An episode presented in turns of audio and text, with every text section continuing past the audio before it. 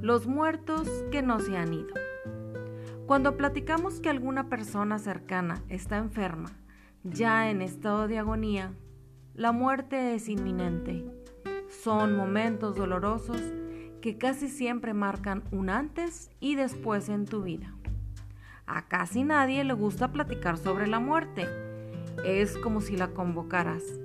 Tan así es que hasta da miedo comprar servicios funerarios pero es algo tan natural como la vida misma. Es algo que en determinado tiempo a cualquiera le va a pasar.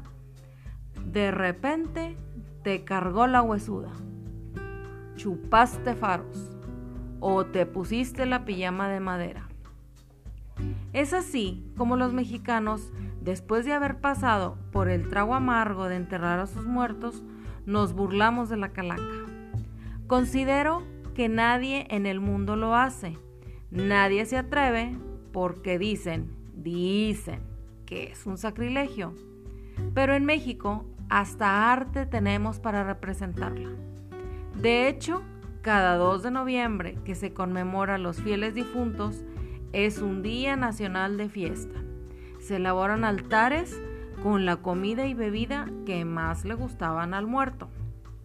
Lo más importante es que cuando alguien fallece no se le olvide a nadie. Siempre debe vivir en tus recuerdos y en tu corazón. Siempre habrá un motivo para recordar su vida. La conmemoración es para eso, para recordar el tiempo maravilloso que los disfrutamos. Siempre se van a extrañar y se debe aprender a vivir con el dolor y la ausencia pero debemos sentirnos felices y afortunados de haberlos tenido en la tierra.